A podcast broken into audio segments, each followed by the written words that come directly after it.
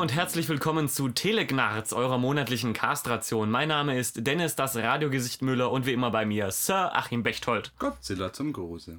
Unser heutiger Gast ist gebürtiger Badenser, aber keine Vorurteile. Er ist halbwegs in Ordnung. David Michalik. Moin. Unser heutiges Thema sind die Oscars und gleich vorweg Spoiler-Alarm. Dieser Podcast wird wahrscheinlich sehr, sehr viele Spoiler über die nominierten Filme enthalten. Also wer sich da nicht den Spaß verderben lassen möchte, sollte jetzt auf Stopp drücken, sich bei Wikipedia die Liste angucken und nachher uns nicht anmeckern. Geht's Also, los. Das wollte ich eigentlich generell auch schon fragen, ob wir vielleicht so einen, so einen äh, allübergreifenden Spoiler-Alarm ausrufen sollten. Da habe ich mir gedacht, vielleicht war es aber auch gar nicht so klug, weil dann reduzieren wir unsere eh schon geringe Zielgruppe, die das Ganze anhört, nochmal um 50 Prozent und damit landen wir bei 0,5 Personen, die das Ganze anhört. Wir sind so unbekannt, sogar die NSA hört uns nicht zu. Okay, aber ein iTunes-Mitarbeiter das Ganze prüfen muss. Das ist alles explizit geratet, ne? ja. Ja, ja. In, äh, genau an dieser Stelle vielleicht noch ein herzliches Dankeschön an den iTunes-Mitarbeiter. Ich dachte, bei uns wäre schon die Jobsituation scheiße, aber dein Job muss wirklich kacke sein. Und wir, wir bedanken und entschuldigen uns jetzt gleichzeitig mal bei dir. Das erinnert mich an den Typen, der bei der GEMA die Titel eingeben. Ja. Ich habe gehört, er ist ein ganz blöder Penner. Ich glaube auch. Ja. Okay, wir beginnen heute mit den Oscars. Heute ist Teil 1 unserer Oscars-Spezialsendungen, nämlich die Prä-Oscars-Sendung. Und nach Sonntag irgendwann in der folgenden Woche oder in den folgenden zwei Wochen wird dann die Post-Oscar-Episode aufgezeichnet. Für heute aber wollen wir uns mit dem Oscar allgemein bedienen und unsere Tipps abgeben, wer gewinnen wird und vielleicht auch noch sagen, wen wir eigentlich gerne nominiert gesehen hätten. Wir müssen auf jeden Fall auch noch klären, ob wir äh, uns das noch irgendwie antun wollen, dass wir alle zusammen die Oscar-Verleihung dann auch tatsächlich live angucken. Ähm, aber das wird wieder ein, also ich habe da irgendwie keine große Motivation zu, weil das in den letzten paar Jahren, wo ich es versucht habe, immer gescheitert ist, bis ich irgendwann mal gar keine Lust mehr hatte. Ähm, also da ist vielleicht mal gerade zu der Frage übergehen, habt ihr in den vergangenen Jahren mal irgendwann die Oscar-Verleihung selber angeguckt? Nie ganz und nur ausschnittsweise beim Durchzappen, weil mir allein schon die Werbung von Pro7 drei Wochen im Voraus so Oh, auf den ja. Senkel gegangen ist, dass ich keinen Bock mehr hatte. Mhm.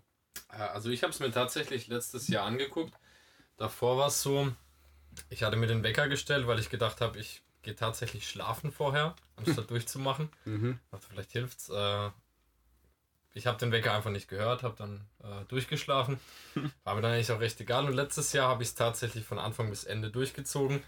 Habe mich auch intensiv darauf vorbereitet. Ähm, habe eigentlich also so 30, 40 Prozent der Filme, was da auch schon recht viel ist, habe ich gesehen. Ah, okay. Und ähm, ja, also es, ich fand das eine ziemlich lange Prozedur einfach, bis da mal tatsächlich was losgeht. Also Ja. es kommen am Anfang erstmal die, die ganzen Unwichtigen. Natürlich heben sie sich Best Picture, Best ähm, Actor und sowas für den Schluss auf. Und am Ende war ich dann auch schon ziemlich platt, aber ich habe es mir echt gegeben. Ja, also das kann ich auch verstehen und ähm, das ist ganz lustig, dass du das letztes Jahr das ganze Ding zum ersten Mal scheinbar dann äh, Ja, ganz zum angeguckt ersten Mal hast. komplett. Ja. Äh, weil ich bin vor ein paar Jahren komplett ausgestiegen. Und ich weiß noch, ich habe ich hab das wirklich mal jahrelang, habe ich das immer durchgezogen, dass ich da schön irgendwie Party gemacht habe noch tagsüber. Und meistens habe ich dann noch eine Person gefunden, die blöd genug war, mit mir durchzumachen. Da haben wir halt irgendwie äh, uns getroffen um 8 Uhr abends, haben dann irgendwie noch einen Film angeguckt, der gerade noch irgendwie nominiert war, wir auch beide noch nicht gesehen haben. Äh, und haben uns dann die Oscar-Verleihung angeguckt. Und das war immer ganz spaßig, aber dann gab es irgendwann die Kehrtwende. Und ich weiß sogar noch ganz genau, wann die Kehrtwende war. Ähm, das war nämlich 2010, als dieser Scheiß Hört Locker alles abgeräumt hat. Äh, äh, dieser, ja genau. Der, dieser, Ja, also- dieser Kriegsfilm von Catherine Bigelow, die, die Ex-Frau von, ähm, äh, scheiße, wie heißt er? Das gibt's doch nicht. Avatar, Terminator. Ähm, Cameron. Cameron, James Cameron, genau. ja. Da hat die Ex-Frau diesen Hurt Locker gemacht. Und da haben viele Leute überhaupt gar nicht gesehen. Das, ähm, das war so, ein Antikrieg. Äh, natürlich war es ein Antikriegsfilm, weil alles ist heutzutage ein Antikriegsfilm. Und ähm, äh, hat im aktuellen Irakkrieg gespielt, wenn ich es noch richtig weiß. Und ganz am Anfang kam Guy Pierce als äh, so Bombenentschärfungsfachmann vor, der in den ersten 10 Minuten vom Film stirbt. Was ist schon mal. Bis dahin fand ich den Film großartig. Und alle 90 Minuten danach waren einfach nur eine, eine Qual, ja. Es war so unfassbar scheiße. Und dann habe ich, dann hab ich am gleichen Tag noch angeguckt, äh, wie, die, wie die Oscars verliehen wurden. Und diese Oscars, die waren so eine. Ich habe mich da wirklich durchquälen müssen, weil dieser scheiß Hurt Locker hat so gut wie jeden Preis gewonnen, für den er nominiert war. Und jedes Mal habe ich mir gedacht, warum dieser scheiß Hurt Locker? Ich habe ich hab gedacht, ich habe diesen Film nicht verstanden. Und habe den hinterher nochmal angeguckt und habe gedacht, nein, denn ich habe diesen Film verstanden. Und er ist genauso banal wie jeder andere Kriegsfilm, der nach Platoon rauskam. Oh, Und ja. seitdem haben sich die Kriegsfilme nicht weiterentwickelt. Gut, äh, hier, ähm, äh, der, der, der schmale Grat, wie heißt wie hieß der äh, Film nochmal? Thin Red Line. Genau. Ja. Das war nochmal ein bisschen was anderes, aber der ging eben auch in eine komplett andere Richtung. Und so, wenn es sowas ist, finde ich es ja auch echt großartig. Aber dieser scheiß Hurtlocker, der hat echt meinen meinen Glauben in die Oscars zerstört. Und ähm, das das ist ganz lustig, weil 2009 war, glaube ich, diese Verleihung, wo ähm, von Hugh Jackman noch nominiert wurde. Äh, das war zu dem Zeitpunkt, äh, wo dieser Autorenstreik ganz groß dabei war. Ja, ja. Ähm, und da haben sie sich quasi auf diesen äh, Autorenstreik und so weiter bezogen. Ähm, und Hugh Jackman hat quasi, die ganze Eröffnungssequenz von Hugh Jackman war, dass er quasi gesagt hat, hey, wir haben hier gerade Streik und wenig Budget zur Verfügung.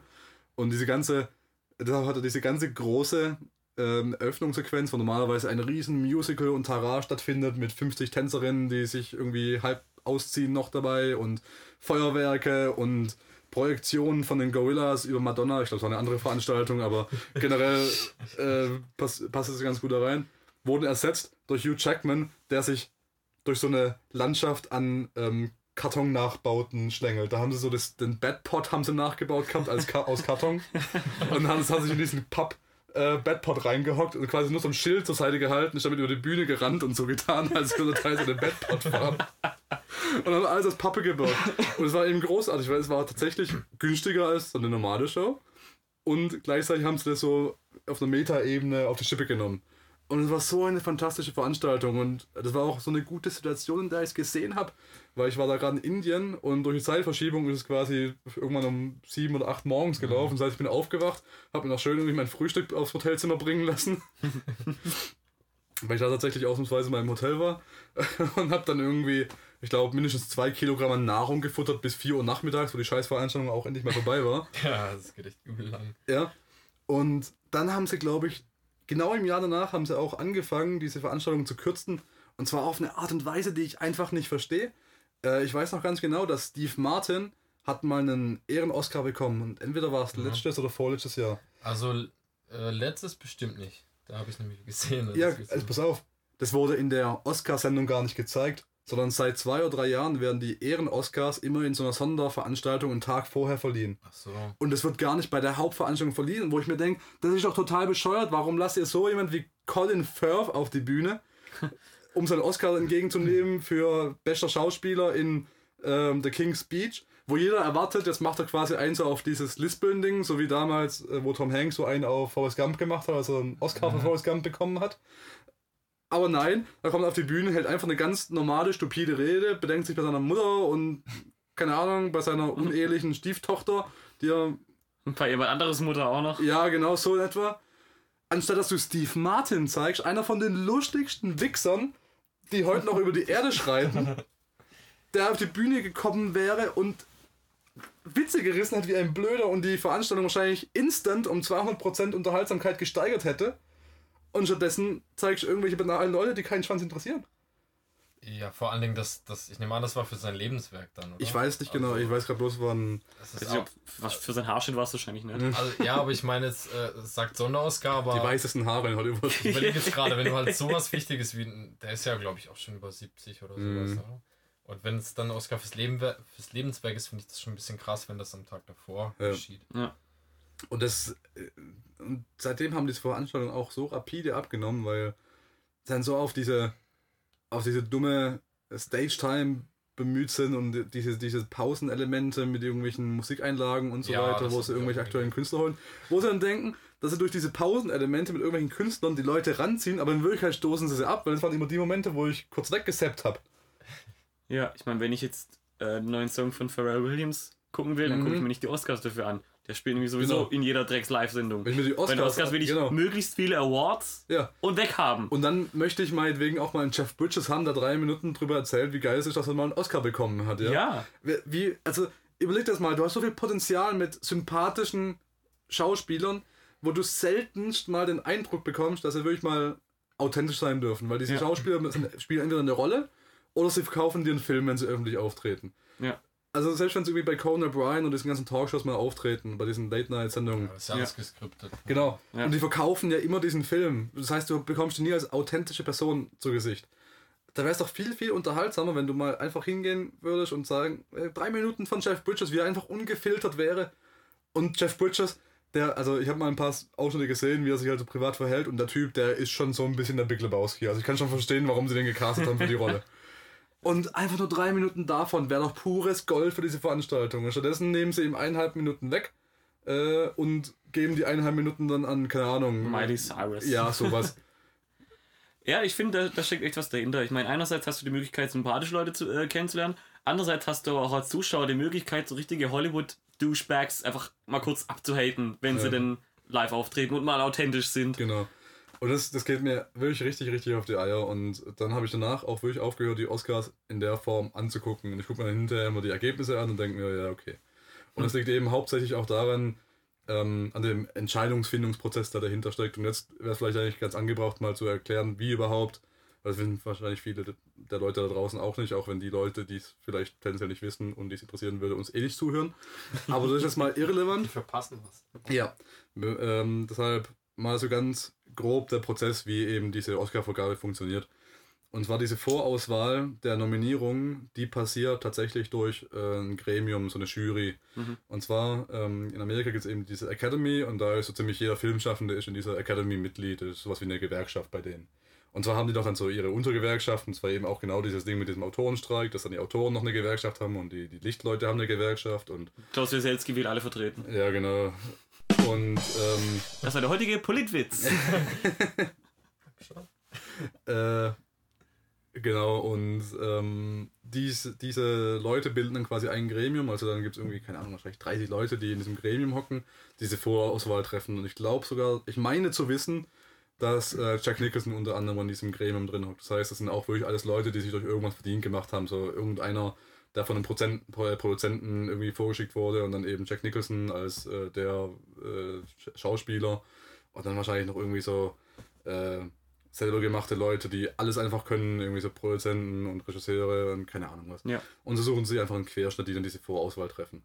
Und diese Vorauswahl kommt dann auf eine Liste und jedes Mitglied von der Academy, und das muss ich echt mal auf der Zunge zergehen lassen, weil dieser Prozess, den gibt es wirklich schon seit Jahren, äh, also bevor auch Video on Demand und so weiter groß wurde. Jedes Mitglied von der Academy bekommt dann jeweils eine Kopie von jedem nominierten Film zugeschickt. Wow. Und zwar heute selbst noch auf DVD. Das heißt, Tradition. das war bestimmt, also ich überlege gerade, wie das wahrscheinlich ein Befreiungsschlag war, 2001 oder 2000, als die dann so ein, so ein weniger großes Paket an DVDs zugeschickt bekommen haben, anstatt so ein ein auf einen Meter großes Paket mit allen VHS-Kassetten. Früher noch mit den Super 8 Bändern. Ja, Mann. Also ich, ich weiß wirklich nicht, wie das irgendwie so in den 70ern war, als die Academy irgendwie dann so groß, geworden, äh, groß wurde, ob das damals schon den Prozess gab. Muss man vielleicht mal nachrecherchieren. Und bei einer besser recherchierten äh, Podcast-Sendung gäbe es es wahrscheinlich jetzt auch. Bei der nächsten Episode. Du wurdest Teamhit beauftragt. Damn it. Sind das nicht so um die 5000? Das sind richtig, richtig viele. Das ist heftig. Das sind mehr als Ja. 5000. Und wenn du überlegst, dass jeder davon eine Ja. Kopie von jedem Film Eine physische das Kopie.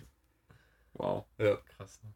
Und das Aber sind auch, andererseits ist natürlich auch eine gewisse Grunddemokratie, die du dann hast bei 5000 Stimmt. Leuten. Schon- hätte ich gesagt, okay Leute, ihr seid bei der Academy, jetzt kriegt ihr bezahlte Arbeitszeit, wir mieten uns ein Kino und machen Ja. jetzt einen Marathon. ja, aber da kommt eben auch keiner hin. Und äh, jeder, also ich, ich überlege auch die ganze Zeit, wie man diesen Prozess verbessern könnte, aber mir fällt auch nichts ein, weil, also ich meine, die Oscar-Nominierungen sind ja um die 40 Filme oder sowas in der Richtung, mehr wahrscheinlich sogar. Und keiner guckt sich 40 Filme an, das kann ich mir nicht erzählen. Und das ist eben auch genau das Problem, ähm, weil es gucken sich garantiert nicht jedes 5000, äh, alle 5000 Mitglieder, also wahrscheinlich ist die Zahl noch viel zu niedrig, es gibt wahrscheinlich noch viel, viel mehr, wahrscheinlich gibt es 5000 allein in den Randgebieten von Los Angeles, ja. Und ähm, äh, dass, dass jedes dieser Mitglieder äh, jeden Film anguckt, ist natürlich total utopisch. Und das ist eben auch genau das Problem, das ich ansprechen will, ähm, dass dieser Entscheidungsfindungsprozess total für den Arsch ist, weil dadurch passieren nämlich echt, äh, einfach solche Konzessionsentscheidungen, wie zum Beispiel dieser 12 Years a Slave. Da haben nämlich Academy-Mitglieder zugegeben, dass sie diesen Film bloß aus, in Anführungszeichen, White Guild äh, gewählt haben. Mhm.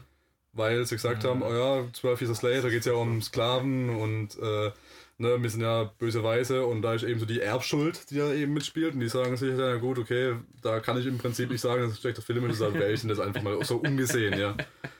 Und es passiert. Der, der Quotenfilm. Genau, und es passiert eben einfach ganz, ganz oft, behaupte ich mal. Und ähm, dieser ganze Prozess ist einfach, ich, allein in meinem Kopf gestaltet sich das schwierig, wenn ich überlege, dass da diese Academy-Mitglieder als so ein ganzes Bündel an DVDs einfach, wie diese Rolling-Bündel, die man Ja, früher mal kaufen Mit konnte. den Dingen. ja, genau, mit dem äh, Ring-Teil dann inzwischen, genau. Äh, dass er jeder so ein Bündel daheim hat und dann überlegt, ah, was gucke ich denn heute an? Äh, ist noch gar nicht im Kino, keine Ahnung, was da geht. Ach, Clint Eastwood, der wird schon passen. Und einfach Der der, klopft dann eh an, hey, willst du mal meinen Film gucken, Jack? genau. Alles klar, hast, du Whisky dabei? Okay. Und dadurch, also passiert es bestimmt ganz, ganz oft, dass halt die meisten Leute nur die Filme angucken von den Leuten, die sie eh schon kennen. Ähm, oder von denen sie was Gutes gehört haben. Und Ja. deshalb glaube ich, dass dieser Prozess einfach in unsere moderne Jetztzeit nicht mehr reinpasst. Weil ganz viele Leute eben schon vorbeeinflusst sind durch Internet.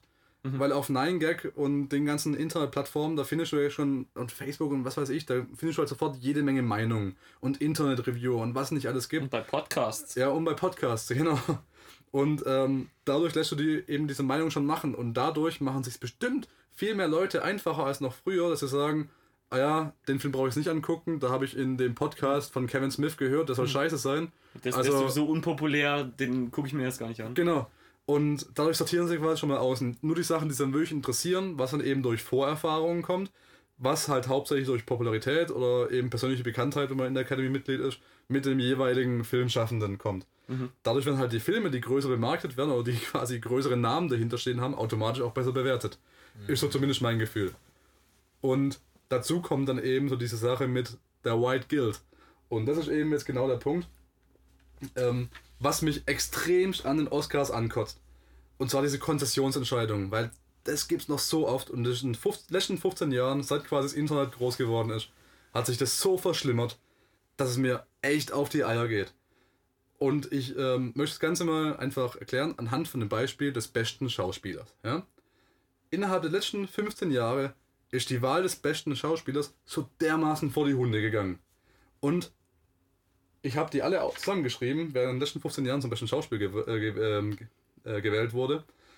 Und ich sag schon vorab, jede einzelne Rolle, die darin vorkommt, lässt sich in den folgenden Kategorien zusammenfassen.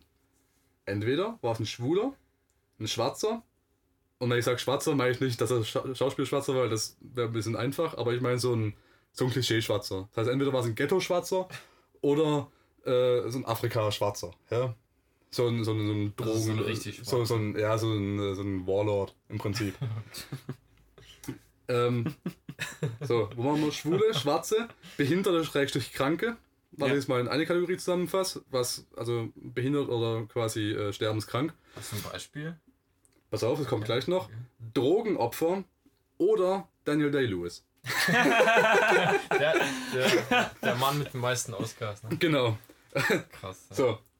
Und jetzt fangen wir mal an. Und das Schöne ist, man merkt noch richtig, wie das immer schlimmer wird von Jahr zu Jahr. Weil 2001 war es noch eine fantastische Entscheidung mit Russell Crowe in Gladiator.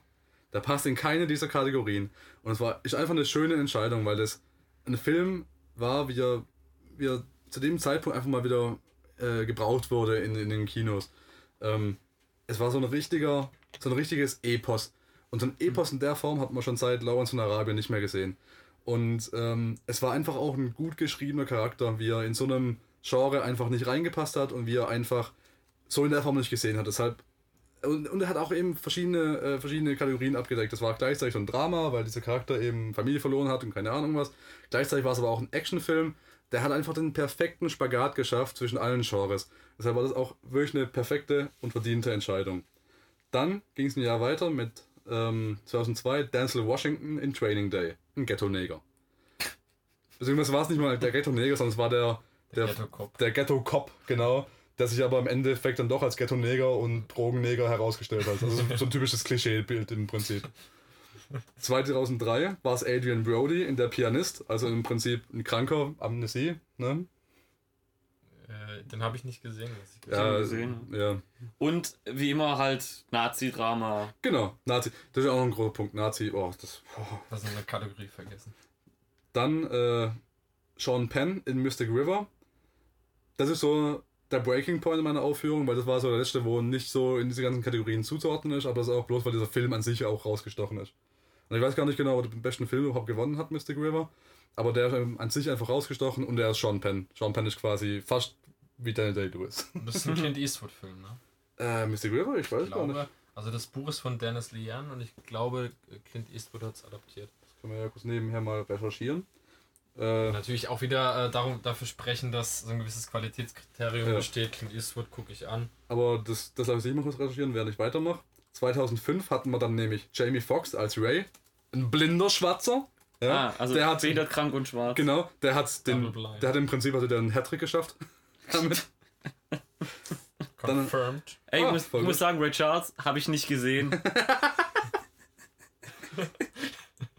Dann hatten wir Philip Seymour Hoffman in Capote. Äh, Capote, Capote. genau. Was im Prinzip ein Kranker war, weil Depression. Und ich glaube, er war sogar al alkoholsüchtig am Ende noch. Was dann wieder in die Drogenkategorie passt. Äh, Forrest Whitaker, der letzte König von Schottland. Ein schwarzer Warlord.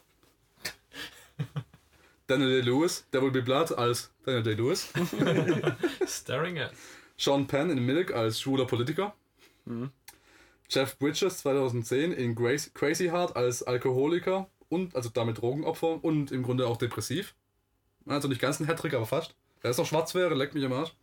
Dafür ist er Jeff Bridges. Colin Firth in The King's Speech, Sprachbehinderung. Und Brite. Äh, Schließt das nicht einander ein? Sean Dujardin in The Artist, Depression und Alkohol. Daniel Day-Lewis in Lincoln als Daniel Day-Lewis. und letztes Jahr Matthew McConaughey bei Dallas Buyers Club als Drogenopfer und AIDS-Kranker. Ja. So. Und es waren die letzten äh, 15 Oscar, also 2001 quasi die Oscar-Gewinner für den besten Schauspieler. Also zusammenfassend kotzt dich einfach an, dass Schwarzenegger noch keinen gewonnen hat. Ja, Mann. Und da gab es so viele Momente, wo ich mir gedacht habe, da könnten die jetzt echt mal Eier zeigen. Ähm, das war zum Beispiel gerade da in dem Jahr, wo ich mich so angekotzt hatte mit The Hurt Locker. Da war für den besten Film, waren zehn Filme nominiert, zum ersten Mal seit keine Ahnung wie vielen Jahren. Und einer davon war äh, District 9. Und District 9 Gott. war einer von meinen Lieblingsfilmen in dem Jahr, wo ich gedacht habe, das wäre jetzt echt mal. Also ich habe mich schon darüber gefreut, dass er nominiert wurde, weil äh, ich einfach so einen Film noch nie in den Nominierungen gesehen habe. Es war einfach ein Science-Fiction-Film und es war ein Drama und es hat einfach in so eine Sparte reingepasst, wo ich gedacht habe, der wird doch niemals für einen Oscar nominiert. Und dann kam er wirklich, wirklich nahe dem Ganzen und gewonnen hat dann der Hurt Locker. So die absolute Außenseiterentscheidung, ja. Aber hat meiner Meinung nach auch bloß gewonnen, weil den hat jeder angeguckt, weil sie gehört haben, ah ja, Catherine Bigelow, das ist ja die Frau von äh, dem Typ, der Avatar gemacht hat, im gleichen Jahr auch für den äh, besten Film nominiert wurde. Was wahrscheinlich dem auch scheißegal, was er nicht gewonnen hat, weil der lacht in sein Geld und dann ist mir alles scheißegal. ähm, aber ich, ich behaupte einfach mal zu wissen, und da äh, schalte ich jetzt mein psychoanalytisches Gehirn ein, dass jeder diesen, äh, diesen Stapel an DVDs vor sich liegen hatte und gedacht hat, was gucke ich jetzt an davon? Avatar habe ich schon im Kino gesehen. Ach, wenn Avatar gesehen hast, kommt dann der Kumpel, der beste Kumpel rein, der sagt, wenn du Avatar gesehen hast, dann guckst du doch mal der Hurt Locker an, den hat die, äh, der Film ist gemacht worden von der ehemaligen Frau von dem Regisseur von Avatar. So, echt? Ach, habe ich gar nicht gewusst. Dann gucke ich mir den mal an. Und dann hat es nicht mehr gereicht, weil, äh, keine Ahnung, 2010, was war da viel los? Wahrscheinlich Irakkrise. Ja, Autorenstreik, da muss dann dann, dann Scheiße schreiben, hat bloß gereicht, um einen Film anzugucken. Dann haben sie gedacht, ja, bevor ich Avatar wähle, das ist ja so die, äh, so die normale Entscheidung, die jeder treffen würde. Aber ich bin ja Filmschaffender und damit auch ein bisschen Filmsnob und deshalb ähm, muss ich ja im Prinzip schon der, meiner Ehre wegen äh, den Hurt Locker wählen. Und so behaupte ich, ist es vonstatten gegangen. Ich habe natürlich keine Belege dafür, aber es hält mich ja mal nicht davon ab, das äh, mal aufzustellen, diese Theorie. Kann ich mir gut vorstellen. Ich hatte mir im Vorfeld auch folgende Frage aufgeschrieben. Äh, was qualifiziert einen Film überhaupt für die Oscars und muss man dazu Film studiert haben, um diese Entscheidung zu verstehen? Ich kann es nämlich bei vielen Sachen, Ja. gerade zum Beispiel Hurt oder so, ich kann es nicht nachvollziehen. Ja, völlig zu Recht. Und das sind einfach teilweise auch so diese Entscheidungen von wegen, oh, den Namen kennen wir, das wird schon passen. Ähm, und das ist eben auch so das Ding, was mich auch dieses Jahr wieder ankotzt. äh, dass so Sachen nominiert sind, wie, also was mich am meisten nervt, ist einfach ähm, der, der beste animierte Film dieses Jahr. Da sind Sachen nominiert wie Baymax. Und ich habe Baymax gesehen und es war kein schlechter Film, aber der Film stinkt ja so mal dermaßen ab gegen den Lego-Film. Und ich habe hab mich gefragt, warum zum Teufel nominiert man Baymax? Und dieser Baymax, wie gesagt, also ist kein schlechter Film und ich will dem auch äh, niemand absprechen, aber ähm, dieser Film hat so diese typische Pixar-Krankheit, dass der so zur Hälfte vom Film einfach brutal abfällt. Wie es bei Wally der Fall war, wie es bei Oben der Fall war und wie es bei ähm, den meisten Pixar-Filmen einfach der Fall ist, dass quasi sich immer so diese. Also ich habe immer das Gefühl, dass es so bei Pixar generell funktioniert, dass die sich ein tolles Drehbuch schreiben und dass sie dann zur Hälfte durch sind mit dem Animieren, kommen dann die Typen von Disney rein, die sagen, oh, jetzt pass mal auf, ja. Das war ganz cool, was ihr da gemacht habt. Aber weißt du, was diesem Oben-Film noch fehlt? Sprechen die Hunde auf dem Wasserfall.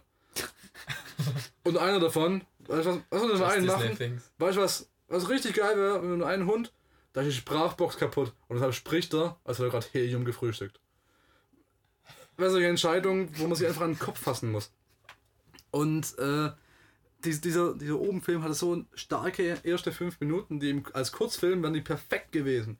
Und äh, wie gesagt, dieser Baymax tritt, tritt eben in dieselbe Falle, dass er zur Hälfte von dem Film fällt er einfach brutal ab, weil dann da wird der Film zu so einem absoluten klischeehaften Superhelden-Matsch, was man im Prinzip als über zwölfjähriger schon tausendmal gesehen hat seit äh, Spider-Man von Sam Raimi. Ja. Aber wirklich, beziehen sich wirklich bei jedem Klischee.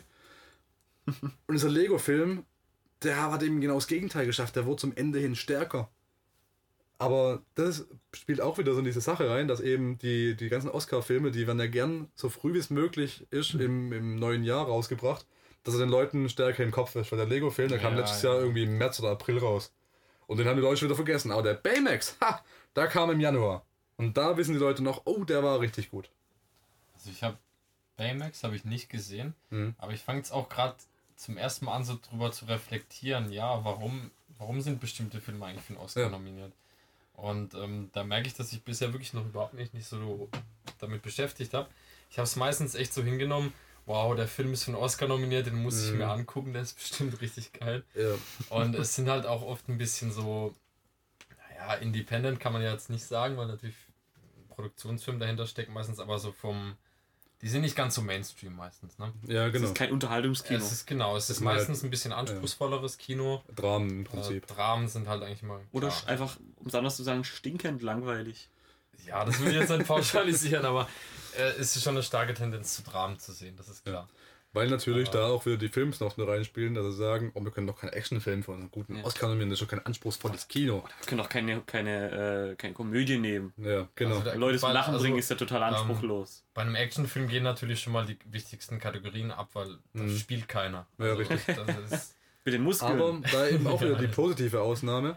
Ähm, da passiert es nämlich ab und zu mal, dass auch so ein, so ein bahnbrechender Film einfach kommt. Und bei Actionfilmen generell ist mir gewohnt, dass die halt nominiert werden für die besten Effekte und genau, ja. äh, den besten Soundschnitt und so diesen ganzen Krempel. Ja. Aber da passiert es eben auch einmal in der Dekade passiert, dass da ein Actionfilm kommt, der eben auch diesen Anspruch noch hat.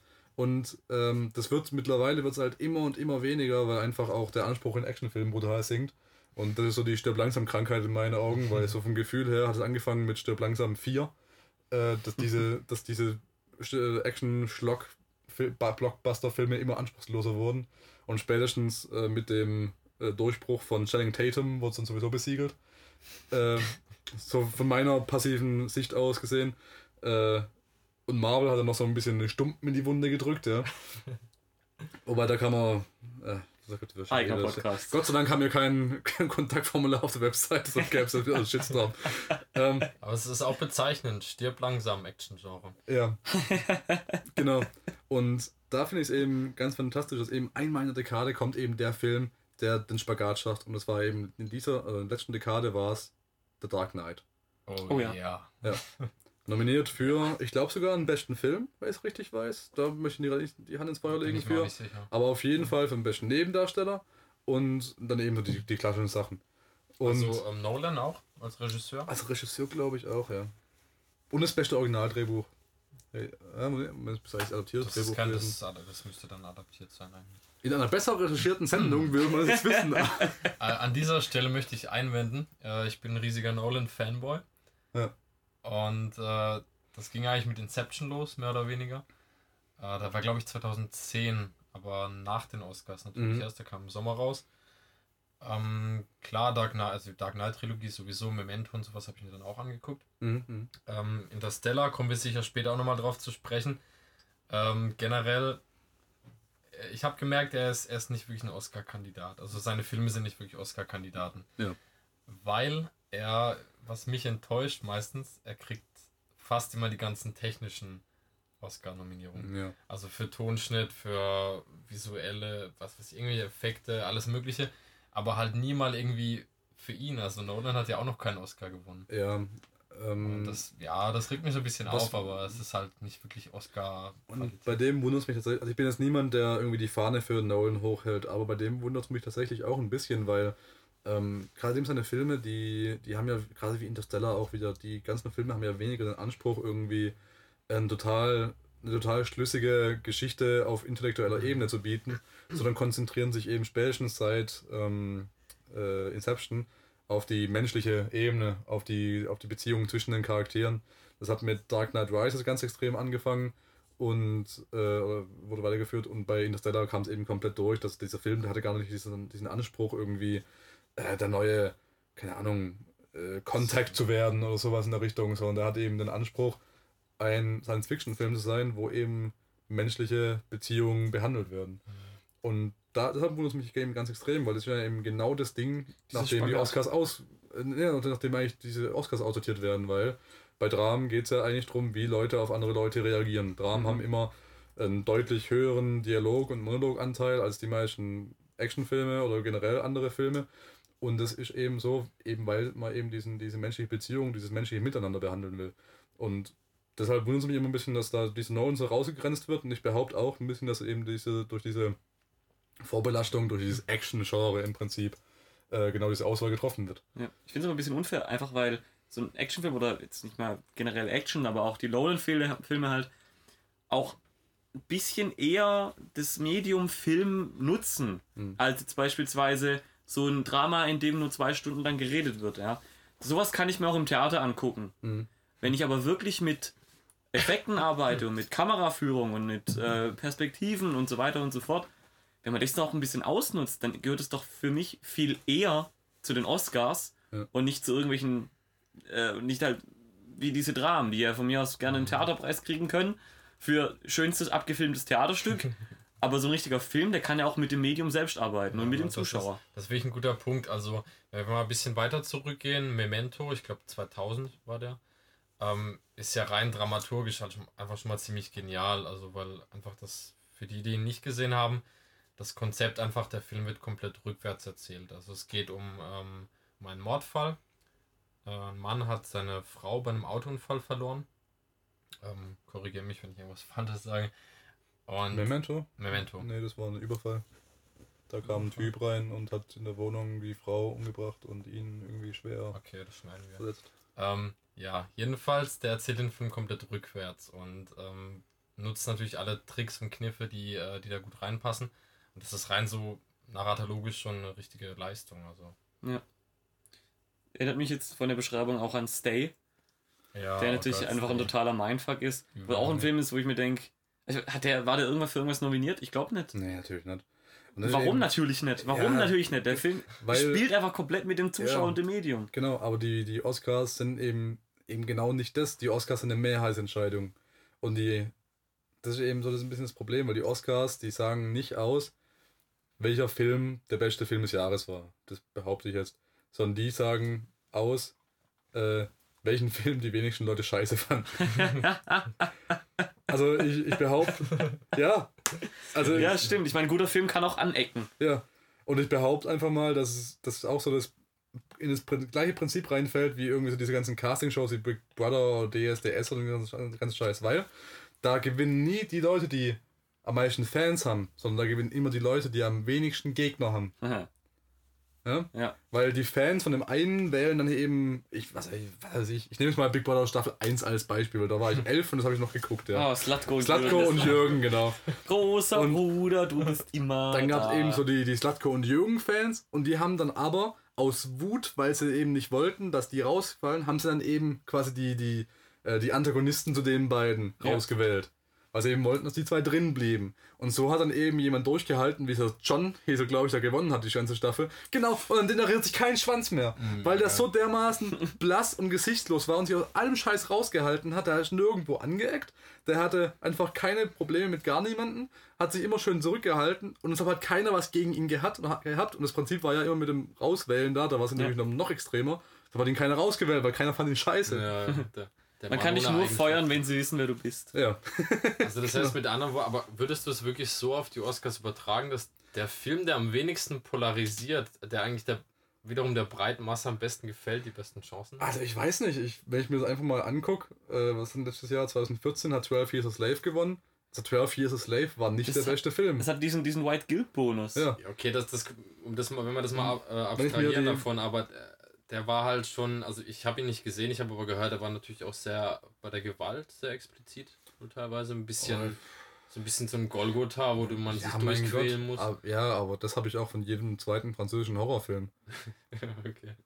Und äh, wenn ich, also wenn ich mir das mal angucke, letztes Jahr waren nominiert 12 Years a Slave, äh, American Hustle, Mhm. Captain Phillips, Dallas Buyers Club, Gravity, Her, Nebraska, äh, Philomena, den kenne ich gerne, und The Wolf of Wall Street. Von den neuen Filmen ist 12 Years a Slave nicht der beste Film. Und mal ganz davon abgesehen, dass keiner von diesen Filmen für mich der beste Film des Jahres ist. Ja? Also nicht mal ansatzweise. Aber wenn ich mir davon einen aussuchen müsste, also wenn man mich fragen würde, was der beste Film des Jahres ist, dann würde ich mir einen raussuchen, der am meisten für das Medium Film tut, in der Hinsicht, dass also den am meisten hervorhebt oder ihn weiterbringt oder dieses ganze Medium in irgendeiner Form beeinflusst für die Zukunft. Ist zumindest so meine Sicht der Dinge. Und wenn mich jemand fragen würde, der beste Film des Jahres, würde ich mir von den Filmen entweder Gravity raussuchen oder Her.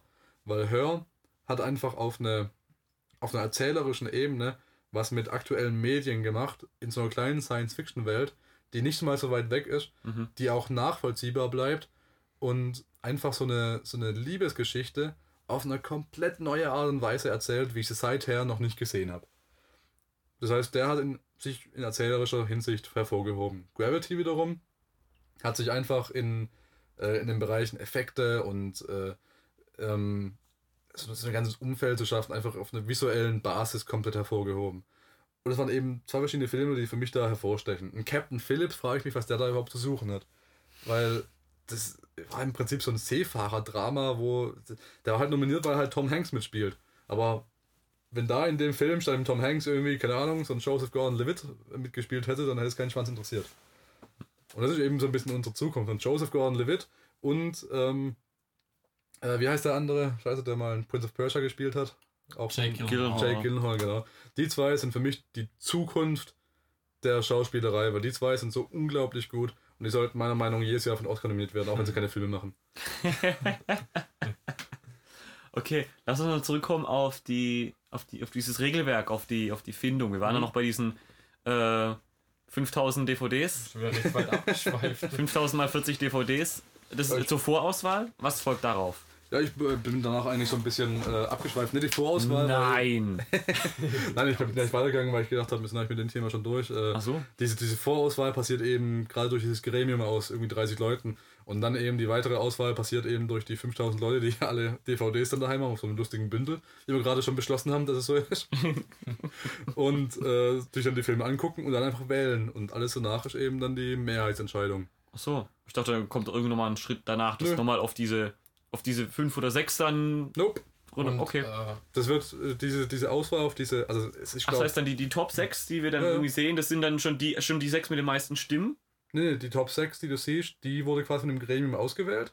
Ach so. Ach so. Die hat, also diese, diese Jury hat diese sechs Filme für den besten Film ausgewählt, meinetwegen. Und dann werden diese sechs Filme, die alle nominiert sind für den besten Film, So, und alle Academy-Mitglieder Nur geschickt. zweistufig das, das Verfahren. Scheinbar. Also Hm. innerhalb von dieser Jury ist noch mehrstufig. Weiß ich zufällig, also da habe ich es auch nicht recherchiert, aber weiß ich zufällig, weil mein ehemaliger Dozent äh, im Bereich Regie, der wurde mal nominiert oder wäre fast nominiert worden für den besten, für die best, beste fremdsprachige Kurzdoku, glaube ich. oh. Ja, also so ein Oscar, wo du im Prinzip deinen Lebenslauf reinschicken, äh, reinstellen kannst. So, ja, ich habe einen Oscar gewonnen.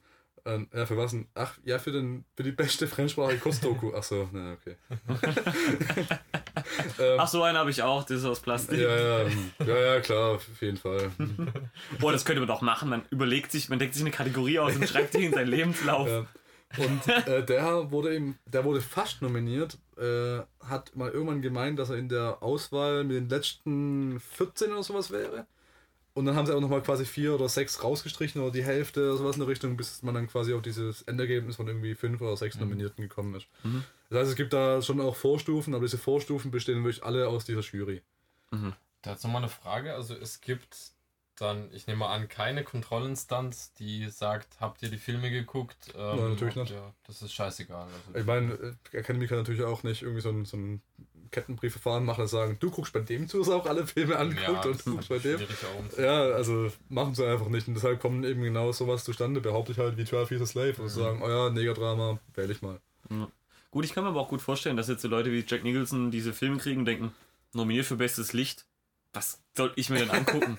Ja, ich schon. bin Jack Nicholson, ich gehe jetzt trinken und danach gucke ich die, die für besten Ja. Film und besten Schauspieler nominiert sind. Genau. Wäre eigentlich eine sinnvolle Art, dass quasi die Leute, die im Lichtbereich schaffen, auch quasi die Filme bekommen, Licht. Ist aber nicht so. Jeder bekommt jeden Film und kann in allen Bereichen wählen. Hm. Also finde ich auch eigentlich total dämlich. Weil die Lösung wäre eigentlich genau das, das genau die Lösung für das Problem, weil dann reduziert man die Anzahl von Filmen, die sich Leute angucken müssen. Ähm, und schafft dadurch vielleicht eher die Motivation, dass die Leute das auch wirklich mal alles angucken. Gibt es eigentlich für diese Entscheidungen, dann wer denn ähm, nominiert ist und wer den Oscar gewinnt? Gibt es diese Entscheidungen irgendwo dokumentiert? Weißt du das? Äh, in, in welcher Form dokumentiert Also einfach, dass da so ein PDF, eine, eine Seite, wir haben ähm, 12 Years a Slave gewählt. Nicht etwa, weil wir schuldbewusste weiße Amerikaner sind und mein Papa immer noch eine Farm im Süden hat, sondern weil und dann Nö, nö, gar nicht. Also Gar das ist scheinbar einfach kann so reine ein, Willkür sein. schon so ein Schein, äh, also anscheinend ist es nur so ein Kreuzchenmachverfahren. Wo jeder Cool. also ein Kreuzchen setzt und dann wird es ausgewertet und dann heißt, ja, 50% für 12 Years a Slave und 88% für das Hitler-Drama, also nehmen wir 12 Years a Slave. 50% für 12 Years a Slave und die andere Hälfte sind Rassisten. Und deswegen. okay. Ich glaube, wir haben damit den Prozess relativ, relativ gut äh, abgebildet. Ähm, willst du noch auf die Geschichte der Oscars eingehen? Nicht unbedingt, Okay, aber vielleicht beim äh, nächsten dann. wäre es vielleicht auch ein guter Punkt, wo wir einfach mal eine Pause machen, weil wir gehen jetzt noch in die Presseverführung von ähm, Whiplash und danach gehen wir dann die Oscar-Nominierungen alle für sich durch. Ganz genau. Bis gleich.